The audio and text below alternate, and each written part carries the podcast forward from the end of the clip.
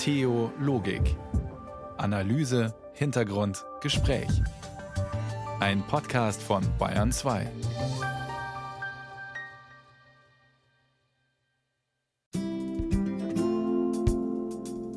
Gott sei Dank oder Himmel hilf. Solche Stoßgebete kommen einem ja ziemlich leicht über die Lippen und sie drücken auch schon die beiden Grundhaltungen aus, aus denen heraus die meisten beten. Dank und Bitte, gerichtet an etwas Transzendentes. Beten, das ist eine zentrale Glaubenspraxis vieler Religionen, aber eine, die in der säkularen Gesellschaft wie der unseren allmählich ausstirbt? Also wir haben ganz viele Rituale und ich glaube, Wertschätzung in Summe ist natürlich ein wichtiger Wert für uns, aber beten in dem Sinne, nein. Wenn ich daheim im Bett bin abends. Ja, ich ja. bete eigentlich jeden Tag, dass mein Leben wieder besser wird. Ich das bete ich. Naja, ich habe jetzt seit einiger Zeit lese ich morgens immer Gedichte und das ist sowas, was mich sozusagen in so eine Ebene bringt oder auf so eine sowas auslöst. Ja, die sowas für mich haben, so eine Qualität. Ich bin klein, mein Herz ist rein. Beten muss man ja nicht immer nach Schema F. Beten heißt, sich Gott zuzuwenden oder einem wie auch immer gearteten metaphysischen, dem großen Ganzen. Für manch einen geht das zum Beispiel auch bei einem Spaziergang in der Natur, beim Singen oder beim Schweigen. Ist Meditieren das neue Beten und kann man beten lernen? Das fragen wir heute unter anderem in Theologik. Darüber hinaus sprechen wir mit einer Ordensfrau in Jerusalem über Beten in Zeiten des Krieges. Und wir fragen, wie sich der Angriff der Hamas auf Israel auf den interreligiösen Dialog hierzulande auswirkt. Das und mehr erwartet Sie in der kommenden Stunde Theologik hier auf Bayern 2. Am Mikrofon ist Antje Dechert. Ich freue mich, dass Sie zuhören.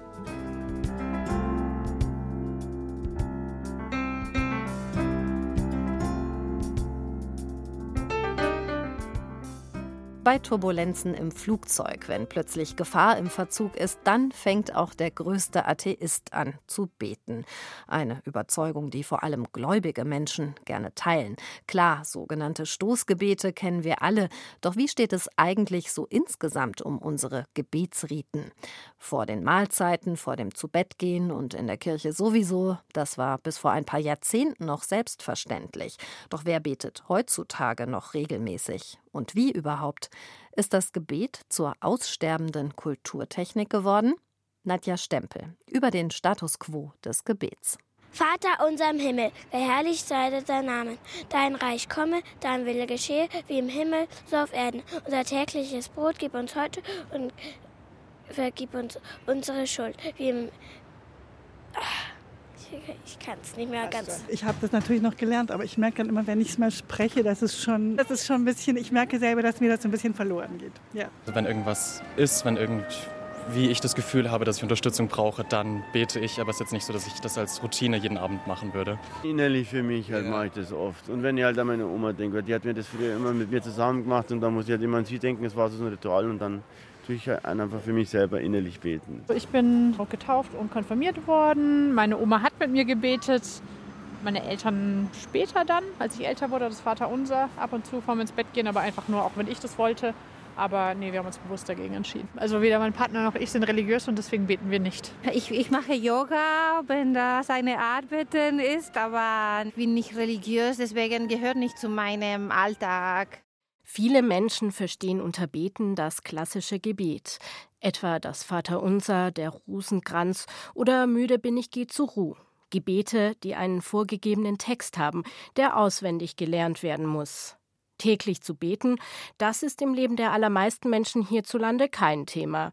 Verschiedene Umfragen haben sich in den vergangenen Jahren mit der Frage beschäftigt, wer betet heutzutage noch regelmäßig? Das Ergebnis? Kaum jemand betet noch täglich oder öfter. Immerhin, jeder Dritte sagte, dass er manchmal betet. Natürlich ist das Gebet Ausdruck des eigenen Glaubens. Gläubig zu sein, das ist immer mehr privat. Andere Dinge werden wichtiger, werden in der Öffentlichkeit gelebt. Früher war das anders, also wenn wir in die Geschichte schauen, da spielte ja der Glaube wirklich eine andere Rolle und es gab religiöse Formeln. Überall in verschiedenen Bereichen des Lebens hat man sich auf Gott berufen. Das hat man so heute nicht mehr. sagt Philipp Tull. Der katholische Theologe und Dozent an der Universität Fulda hat sich wissenschaftlich mit dem Gebet in der heutigen Gesellschaft auseinandergesetzt.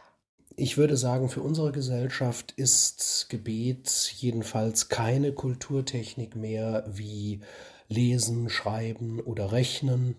Wenn wir aber jetzt zum Beispiel äh, mal vom christlichen Gebet oder vom christlichen Glauben absehen und auf den Islam schauen, da kann man vielleicht noch eher behaupten, das Gebet sei eine Kulturtechnik, weil da ist ja Gebet wirklich eine Pflicht für Muslime. Es ist immer noch prägend, zumindest in den muslimischen Gesellschaften.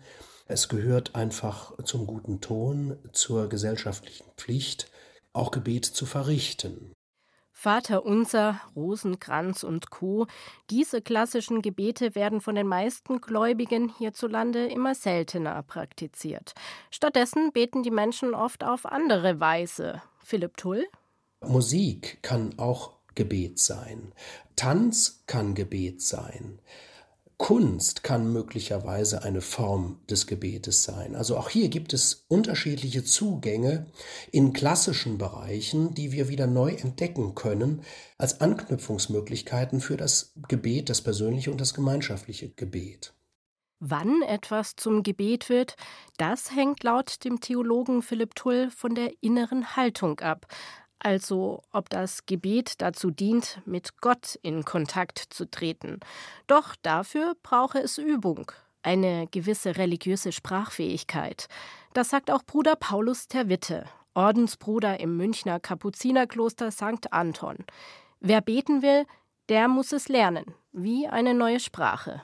Natürlich kann man beten lernen, so wie wir sprechen lernen und wie wir gehen lernen. Dazu braucht es eben Vorbilder. Wir gucken der Mama und dem Papa auf den Mund und brabbeln dann los und langsam können wir Wörter bilden. Und irgendwann kommt es zu einer eigenständigen Sprache. Oder wenn wir laufen lernen, dann glaube ich, muss man 15.000 Mal fallen, bevor man wirklich gehen kann und eigenständig gehen kann. Und so ist das auch beim Beten. Das Gebet in den Alltag zu integrieren. Bruder Paulus Terwitte sieht darin kein Problem, auch nicht für Menschen, die nicht wie er in einem Kloster leben. Sie müssen es nur wollen.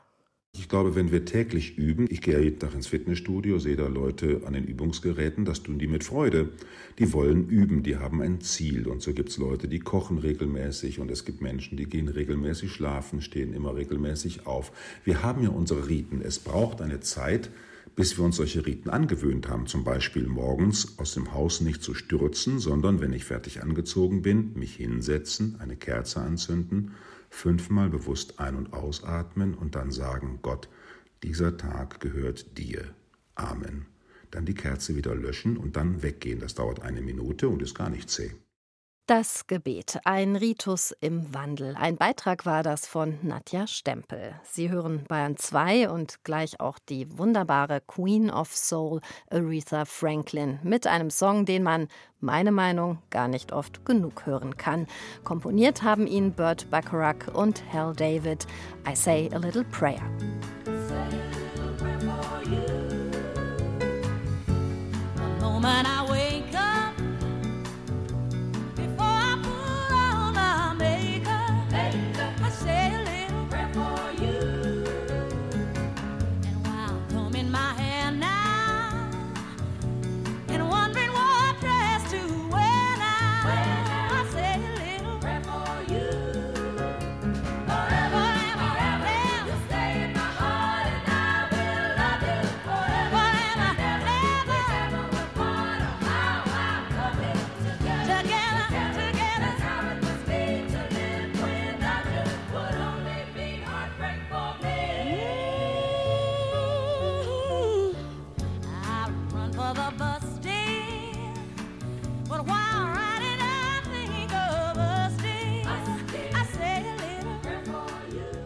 Aretha Franklin mit A Little Prayer. Um Prayer, um Gebete geht es heute in Theologik und zwar im nächsten Beitrag um ein ganz bestimmtes.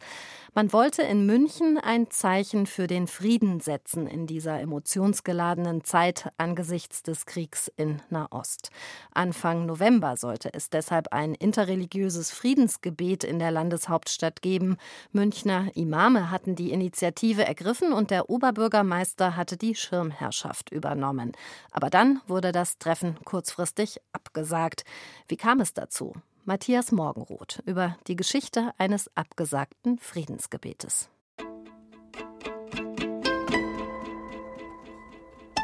Am Anfang steht ein Treffen der Münchner Imame mit dem Oberbürgermeister Dieter Reiter. Grund Verbot für Solidaritätsdemonstrationen mit Palästina. Das Verbot wird zwar gerichtlich gekippt, aber die Frage der Imame bleibt, wo können Muslime für Frieden demonstrieren oder gar beten, öffentlich. Im Gespräch mit Obi Reiter wird der Plan gefasst, ein gemeinsames Friedensgebet auf dem Marienplatz mit Juden, Christen und Muslimen, jenseits von möglicher Kriegspropaganda, Schirmherr der Oberbürgermeister. Termin Montag, 6. November abends. Initiatoren sind der Münchner Islamrat und Münchner Muslime. Es findet sich Rabbiner Jan Guggenheim, auch der neue evangelische Landesbischof Christian Kopp und Erzbischof Reinhard Marx sind dabei. In der Einladung heißt es ausdrücklich: keine Flaggen, keine Schilder, keine Parolen. Die Imame hatten in ihren Gemeinden außerdem von der Teilnahme von pro-palästinensischen Demonstrationen abgeraten und stattdessen das Gebet als gemeinsame Friedensaktion angekündigt.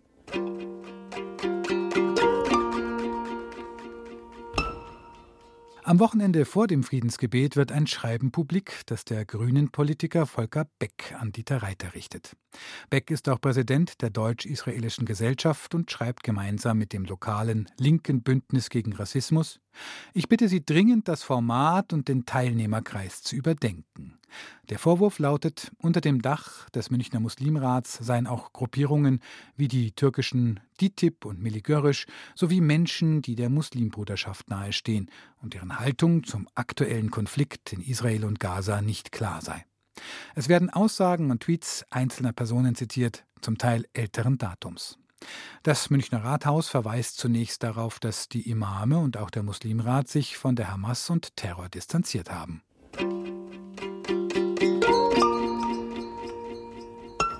Doch dann zieht Rabbiner Jan Guggenheim von der israelitischen Kultusgemeinde seine Zusage zum Friedensgebet am Marienplatz zurück. Am Montagmittag sagt der Münchner Oberbürgermeister Dieter Reiter ab. Es sei die Voraussetzung seiner Schirmherrschaft für die Veranstaltung gewesen, dass auch ein Vertreter der jüdischen Gemeinde spreche. Offenbar sei die Zeit nicht reif, um in und für München ein gemeinsames Friedensgebet zu ermöglichen. Auch die evangelische und die katholische Kirche machen daraufhin nicht mehr mit.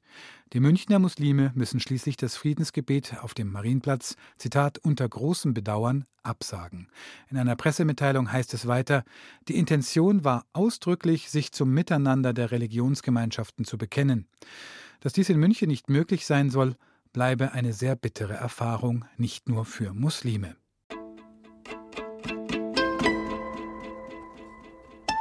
Danach ein Scherbenhaufen.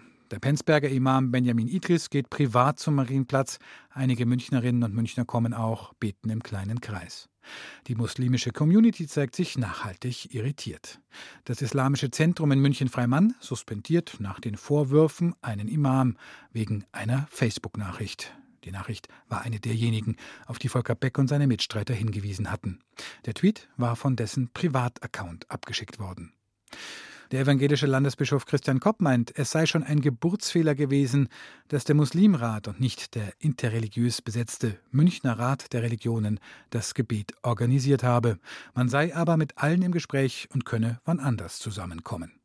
Sie hören Bayern 2 und das ist Musik von Amal Murkus. Sie stammt aus einer christlich-palästinensischen Familie und ist in Nordisrael geboren. Amal Murkus mit Ta Alu.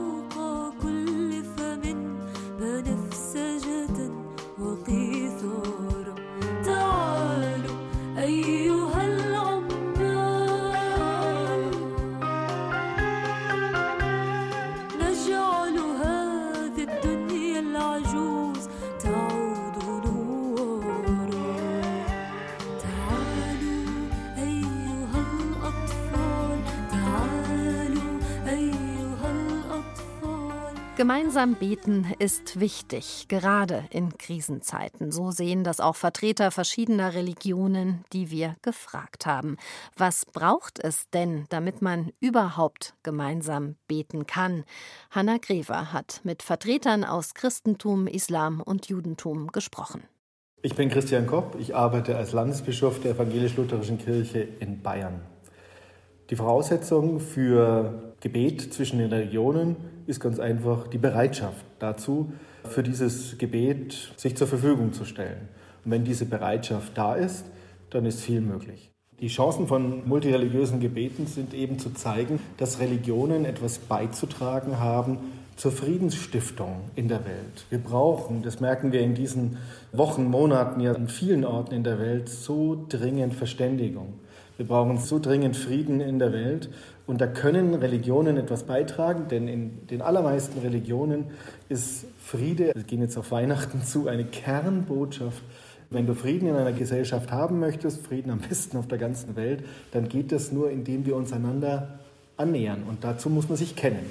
Wir haben im Moment, das geht ja durch die Presse in, in ganz Deutschland, ganz große Schwierigkeiten, solche gemeinsamen äh, Gebetsfeiern für den Frieden zu organisieren, weil die Weltlage ist so angespannt. Und unter solchen Umständen ist es manchmal besonders schwierig. Es wäre besonders notwendig, Gebete zu halten und wirklich um den Frieden zu beten.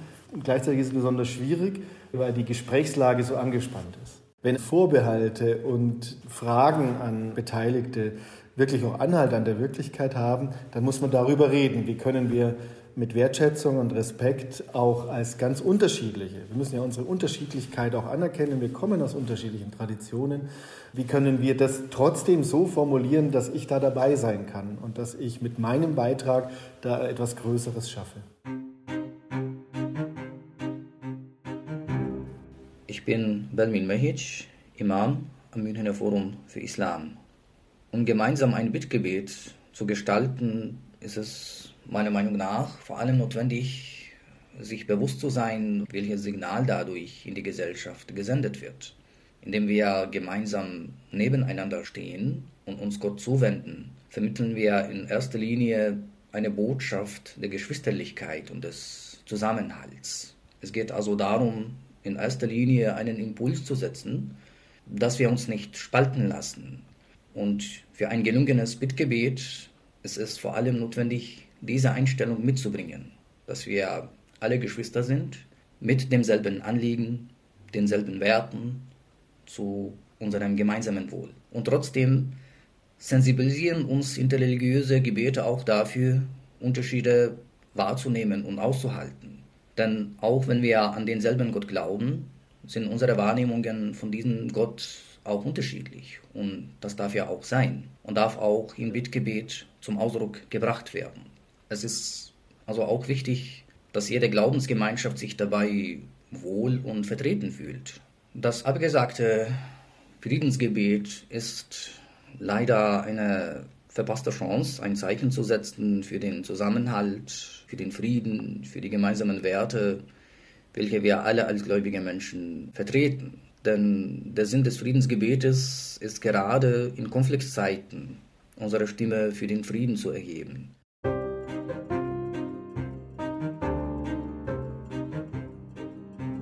Name ist Jan Mühlstein, ich bin von der liberalen jüdischen Gemeinde Bet Shalom. Ich sprich in meinem Namen, nicht im Namen der Gemeinde. Was ein gemeinsames Gebet bringen kann, ist zu zeigen, die Gemeinsamkeiten, dass wir zwar unterschiedlich sind, aber bestimmte Grundsätze, Suche nach Frieden, Suche nach sozialer Gerechtigkeit, dass das gemeinsame Werte der Religionen sind. Es ist nicht ganz einfach in dieser Situation gemeinsam zu beten, äh, weil wir auf den Krieg in Gaza unterschiedliche Sicht haben. Wir müssen auch nicht das Gleiche sagen, aber wir können nicht aufrufen, gemeinsam etwas zu sagen, was wir nicht vertreten. In der Ankündigung des Gebetes ist zum Beispiel, wir betrauern die Opfer der Gewalt durch Hamas in Israel, genauso wie wir die Opfer der Gewalt in Gaza betrauern. Alle unschuldigen Opfer sind gleich. Aber die Gewalt der Hamas mit der Gewalt, die als Reaktion auf diesen Terroranschlag geschehen ist, kann man nicht gleichsetzen. Also ich kann die Enttäuschung über die Absage verstehen und ich spreche nicht den guten Willen ab. Aber dieser Satz zeigt, dass hier nicht verstanden wurde, wo der Kern der tiefen Verunsicherung der Jüdinnen und Juden auch in Deutschland da ist. Und es zeigt, dass hier vorher ein Gespräch hätte stattfinden müssen, das sicherlich wehgetan hätte, in dem man hätte versuchen können, Gemeinsamkeiten und Differenzen erstmal festzustellen.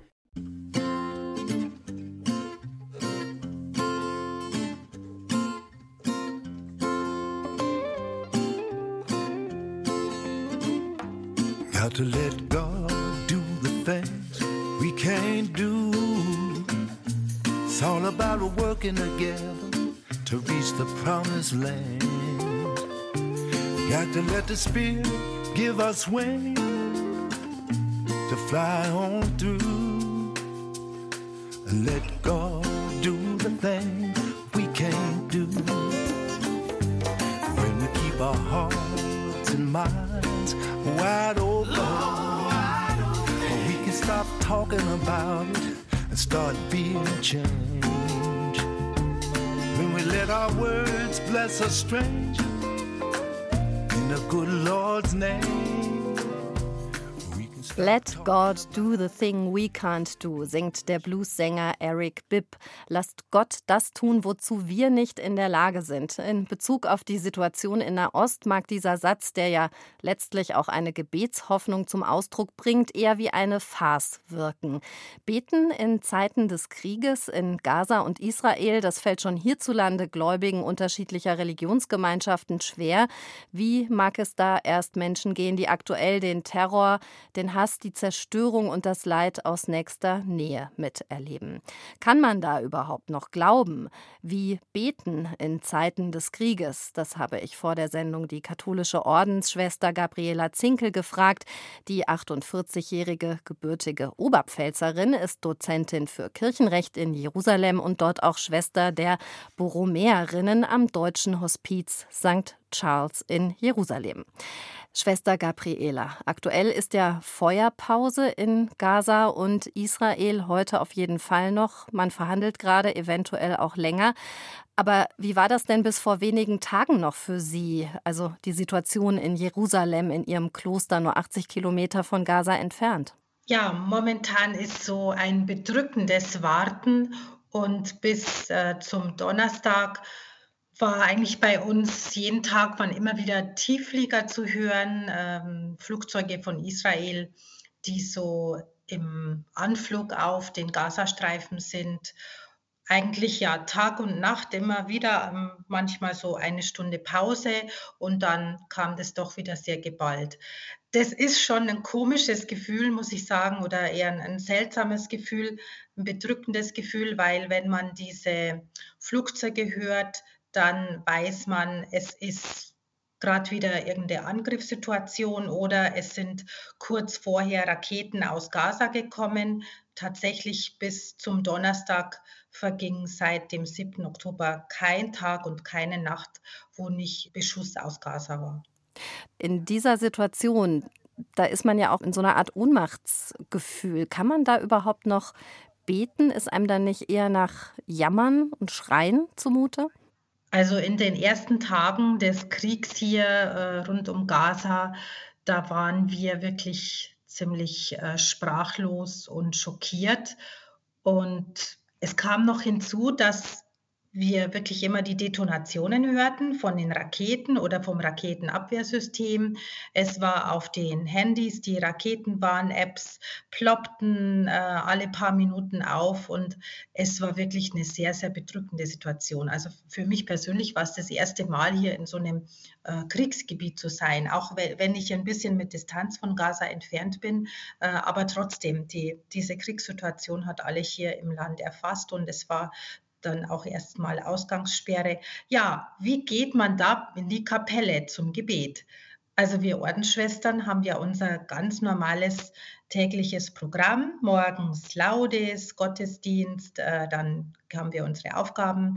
Vor den Mahlzeiten äh, beten wir auch immer und danach, dann haben wir Mittagshore, Nachmittagsvesper, Rosenkranz, abends komplett und auch dazwischen über den Tag, wenn möglich, stille Betrachtung plötzlich bleiben einem wirklich die Worte weg. Also mhm. mir ging das so, dass ich nur noch ähm, schweigen konnte. Also ich, ich, ich habe überhaupt keine Worte gefunden mehr zu beten, vor allem angesichts der Ereignisse von dem ersten Tag, angesichts des Massakers. Ich finde das sehr spannend, was Sie sagen. Ich habe in einem Internetartikel, den Sie in einem theologischen Feuilleton Fein Schwarznet geschrieben haben, Anfang November, also unmittelbar nach diesen ersten Kriegstagen, da haben Sie geschrieben, Krieg ist der schlimmste Ernstfall des Glaubens. Was meinen Sie damit? Zweifelt man da an seinem Glauben? Ich denke schon, es liegt wirklich an jedem selber, also ich habe jetzt an Gott selber nicht gezweifelt, aber eher so an der Situation, wie, wie kann das sein, wie, mhm. wie kann so viel Grausamkeit passieren. Also das ist einfach so, ja, wirklich die klassische Theodizee-Frage, ja. Gott und das Leid. Und in dem Fall ist es keine Naturkatastrophe, die über uns hereingebrochen ist, sondern mhm. von Menschen verursachtes Leid. Und Krieg durch Waffengewalt, ja, es ist wirklich so der schlimmste Ernstfall irgendwie natürlich auch vergleichbar mit einer Todesnachricht, mit einer Krebsdiagnose oder so. Da fällt man erstmal um, mhm. ja, gedanklich, vielleicht auch manche körperlich. Ähm, mir ging das eher so, ich war wirklich so stumm, obwohl ich sonst nicht auf den Mund gefallen bin. Da fällt man fast um. Wieso beten Sie dann trotzdem und wofür beten Sie in dieser Zeit? Ja, vor allem das Beten in unserer Schwesterngemeinschaft, auch so gemeinsames Gebet oder Wechselgebet der Psalmen. Irgendwann bin ich dann so umgestiegen und habe das wirklich so für die ganzen betroffenen Menschen gebetet. Das war so das Einzige, was man in der Situation tun kann ein, ein Bekannter von uns, ein Israeli, der hat einen Text geschrieben, einfach auch schockiert von der Lage, von diesem Massaker. Und der hatte am Schluss so die Frage, wenn ich nur beten könnte. Und das rüttelt einen wirklich nochmal wach. Und das hat auch mich so persönlich äh, wachgerüttelt. Gut, ich möchte denen, die wirklich da ähm, jetzt keine Möglichkeit haben, die auch irgendwo unter Trümmern liegen, tot sind, äh, keine Hilfe kriegen, keine Rettung kriegen, denen möchte ich einen Namen geben, für die möchte ich ein Wort einlegen vor Gott. Und das war für mich eine ganz wichtige Motivation, ähm, ja, für diese Menschen so, die ein bisschen in die Hand zu nehmen, äh, vor Gott zu tragen. Und die, die nicht mehr schreien können, dass ich denen im Gebet eine Stimme gebe beten gegen den Hass und für die, die nicht mehr schreien können, für die Opfer auf beiden Seiten. Schwester Gabriela Zinkel war das, zugeschaltet aus Jerusalem. Schwester Gabriela, danke, dass Sie Ihre Gedanken mit uns geteilt haben. Gerne. Shalom und Salam aus Jerusalem. Vielen Dank. Und das ist Musik von der kanadisch-israelischen Songwriterin und Friedensaktivistin Yael Deckelbaum, The Answer. Das Lied hat sie direkt nach Ausbruch des Krieges in Israel und Gaza im Oktober geschrieben. In ihrem Song stellt sie die Frage, warum es immer noch keine Antworten für die Probleme gibt und sagt, dass die Antwort nur von allen zusammenkommen kann. Jael Deckelbaum mit The Answer. Ja, da, da, da, da, da. Da, da, da,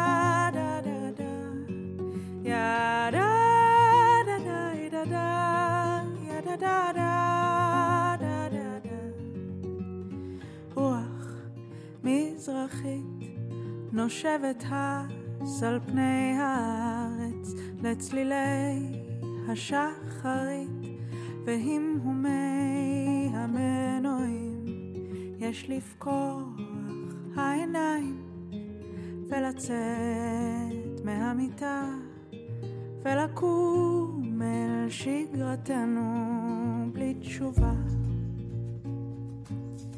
ויש לנוע, לתפקד ולהניב את התמורה ברכבת, כביש מהיר, לפי כללי המכונה. The Answer, ein Song von Jal Deckelbaum war das über die Antwort, die nur von allen gemeinsam kommen kann. Ein gemeinsames Zeichen setzen für den Frieden, das haben Juden, Christen und Muslime gestern Abend in München doch noch getan. Und vielleicht waren auch noch Angehörige weiterer Glaubensgemeinschaften darunter. Hunderte Menschen beteiligten sich an einem Schweigemarsch für den Frieden in Nahost. Meine Theologikkollegin Barbara Weiß war dabei. Warum ich hier bin? Ja, ich finde die Idee gut, schweigend, ohne Fahnen, ohne Transparente für den Frieden sich einzusetzen. Da kann jeder dabei sein. Und die bisherigen Demonstrationen sind immer etwas einseitig, entweder pro Israel oder pro Palästina. Und hier können alle gehen. Ja, ist so eine gute Idee, mal überregional, überkonventionell, nur mit Lichtern und äh, ohne große Reden, finde ich ganz gut. Kann hm. jeder sich was Gutes denken. Und da nicht polarisieren.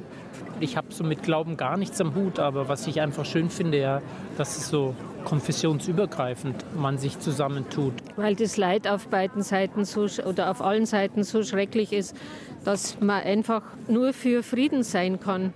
Mehr als 500 Leute waren gestern am späten Nachmittag zum Odeonsplatz gekommen, zu einem Lichterweg unter dem Motto Mach dich auf für Menschlichkeit, zu einem Schweigemarsch durch die Münchner Innenstadt für den Frieden. Viele hatten Kerzen dabei, ein ganzes Lichtermeer in der Dunkelheit. Eingeladen hatten die Freunde Abrahams, ein interreligiöser Verein aus München. Ich bin Stefan Jakob Wimmer von den Freunden Abrahams, eröffne hiermit diese Versammlung. Wir wollen uns auf den Weg machen für Menschlichkeit. Wir wollen ein Zeichen setzen der Fassungslosigkeit, der Trauer und des Verlangens nach Frieden für die Menschen in Israel, Palästina, dem Heiligen Land, aber auch in der Ukraine, aber auch im Sudan, aber auch in Syrien und an allen Orten, wo Krieg und Gewalt herrschen. Schweigend mit Kerzen ein Zeichen setzen, so die Idee, und durch das Schweigen den Hass übertönen. Wie man jetzt politisch steht, vollkommen egal. Es ist ein, ein schweigendes Gedenken an diese Opfer. Und was mich an dem Aufruf äh, bewogen hat zu kommen, ist, dass äh, die Organisatoren deutlich gemacht haben, dass es keine Reden gibt, keine Plakate, keine Fahnen, keine Symbole, sondern dass man einfach nur mit einem Kerzenlicht in der Hand demonstriert, dass man für den Frieden ist. Keine Parolen, keine Plakate. In München hätten viele das Bedürfnis, einfach ein Zeichen zu setzen für den Frieden, ohne sich politisch positionieren zu müssen. So der Eindruck von Stefan Jakob Wimmer von den Freunden Abrahams. Nach dem abgesagten Friedensgebet in München hat Wimmer, der in Jerusalem studiert hat und an der Ludwig-Maximilians-Universität Ägyptologie und Religionspädagogik lehrt, deshalb nach einer passenden Form gesucht, die für alle Menschen passt, egal welcher Religion oder Nationalität. Wir sind der Meinung, dass Menschlichkeit nicht teilbar ist. Menschlichkeit kann man nicht nach Zugehörigkeit bemessen, sondern gilt für alle. Und in München ist so eine Situation entstanden, dass viele auch auf uns zugekommen sind und gesagt haben, wir möchten gern irgendwas tun, wir möchten aufstehen, wir möchten was zeigen, aber wir möchten uns nicht unbedingt Kundgebungen anschließen, die für eine oder eine andere Seite organisiert werden. Wir möchten übergreifend einfach für Menschlichkeit Zeichen setzen und das wollen wir anbieten. Tatsächlich sind sowohl Christen wie Juden und Muslime zum Marsch für Menschlichkeit gekommen. Man merkt, vielen ist es wirklich ein Bedürfnis, hier heute zusammen zu gehen. Bisher habe ich nur gebetet im Raum. Jetzt bete ich auf der Straße. Es tut gut. Es tut gut, einfach gemeinsam zu gehen. Und ich habe jetzt erst gemerkt, was es heißt, öffentlich zu gehen das ist einfach ein stilles Zeichen in diesem ganzen Geschrei. Das ist meine Verantwortung, hier heute in diesem Moment hier zu sein, für Frieden ein Zeichen zu setzen für mich. Weil ich hatte bis jetzt die Gelegenheit nicht als Muslimin, ja, weil mit dem Friedensgebet hat es ja auch nicht geklappt hier in München. Deswegen sehr, sehr wichtig finde ich es. Auch der ehemalige evangelische Landesbischof Heinrich Bedford Strom marschierte mit. Mir ist es ein großes Bedürfnis, einfach meine Anteilnahme für all die Menschen, die jetzt leiden müssen, zum Ausdruck zu bringen. Und zwar jenseits aller politischen Loyalitäten, jenseits aller religiösen Loyalitäten, einfach äh, da sein und an Menschen denken, die jetzt leiden müssen, die Opfer von Gewalt sind, von Unrecht sind. Und äh, dafür finde ich diese Form jetzt sehr angemessen, nämlich einfach ein Licht halten. Licht in der Finsternis, das ist natürlich auch eine religiös starke Symbolik, auch für mich persönlich sehr wichtig. Zum Zeichen, dass hier Vertreter der drei abrahamitischen Religionen zusammenlaufen, hatte eine Frau eine extra Kerze dabei, die drei Flammen hat, so wie die drei Religionen aus derselben Wurzel, drei Lichter aus demselben Wachs. Meine Kerze hat drei Lichter, ja. Genau. Das ist eine Kerze. Ah ja, stimmt, das ist ja Das eigentlich ist- noch besser. Was Das ist eine Kerze mit drei Lichtern. Sehr, sehr schön. Ich hoffe, die geht nicht aus. Und wenn sie ausgeht, wird sie gleich wieder angezündet. Das ist ein schönes Sinnbild, weil im Grunde genommen die drei großen Religionen ja aus, wirklich aus einer Wurzel stammen. Ne? Die beziehen sich alle auf Vater Abraham. Und ich sage mal, wenn alle sagen würden, hey, wir haben alle den gleichen Ur-Ur-Urgroßvater, wäre doch schön. Der Verein Freunde Abrahams, der rund 100 Mitglieder hat, hat sich nach den Anschlägen vom 11. September 2001 gegründet. Auch damals schon war der interreligiöse Dialog hier in Bayern angeschlagen, so wie jetzt. Schon seit 22 Jahren bemühen sich Stefan Jakob Wimmer und seine Mitstreiter um Verständigung unter den Religionen. Wir haben uns für die Form eines Schweigemarschs oder Lichterwegs, Wegs der Stille, entschieden, weil wir zurzeit gerade in München auch sehr stark den Eindruck haben, dass es sehr problematisch sein kann, etwas zu sagen oder sich mit Institutionen zusammenzutun. Es ist gerade sehr, sehr schwierig. Ein gemeinsamer Schweigemarsch für Menschlichkeit war da sicher ein erster Schritt, vom Odeonsplatz über die Ludwigstraße und Prinzregentenstraße bis zum Friedensengel. Am Friedensengel haben die Teilnehmer dann ihre Kerzen abgestellt. In der dunklen, kalten Novembernacht war das ein ganz besonderes Bild. Ich habe gedacht, es sind ganz wenige. Als ich ankam, waren es ganz wenige. Und jetzt sind es ganz viele Menschen geworden. Und das finde ich sehr, sehr schön. Da geht es doch lang. Ich stelle mir das jetzt mit einer Million Menschen vor. Das wäre der nächste Schritt. Vielleicht ist ja der Schweigemarsch, den die kleine interreligiöse Initiative Freunde Abrahams organisiert hat, ein Vorbild für weitere interreligiöse Friedensveranstaltungen.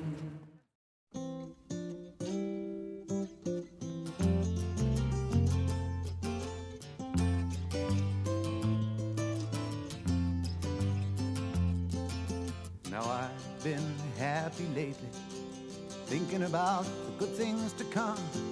And I believe it could be something good has begun. Oh, I've been smiling lately, dreaming about the world as one. And I believe it could be someday it's going to come. Cause out on the edge of darkness, there rides a peace train. Oh, peace country. Come take me home again. Now I've been smiling lately, thinking about the good things to come. And I believe it could be something good has begun. Und mit einem Zeichen für den Frieden endet diese Ausgabe von Theologik. Zum Nachhören gibt es die Sendung wie immer in der ARD Audiothek. Das letzte Wort hat heute Besa Öztürk aus München. Sie ist Muslima, Lehramtsstudentin und 20 Jahre alt und war gestern Abend beim Schweigemarsch für den Frieden dabei. Was glaubst du? Ich glaube, dass trotz den schwierigen Zeiten eine bessere Zukunft auf uns wartet. Was liebst du? Ich liebe die Natur und die Stadt München am Abend. Was hoffst du? Ich hoffe nicht nur auf Frieden, sondern dass wir uns gegenseitig mehr und ehrlicher zuhören. Und der letzte Gedanke vor dem Einschlafen? Vor dem Schlafengehen denke ich an meinen nächsten Tag, meine Fehler des Tages und äh, wofür ich dankbar bin. Mach einfach so ein Revue. Genau, lass so alles Revue passieren. Und an meine Familie vielleicht noch vor dem Einschlafen. Und natürlich an Gott.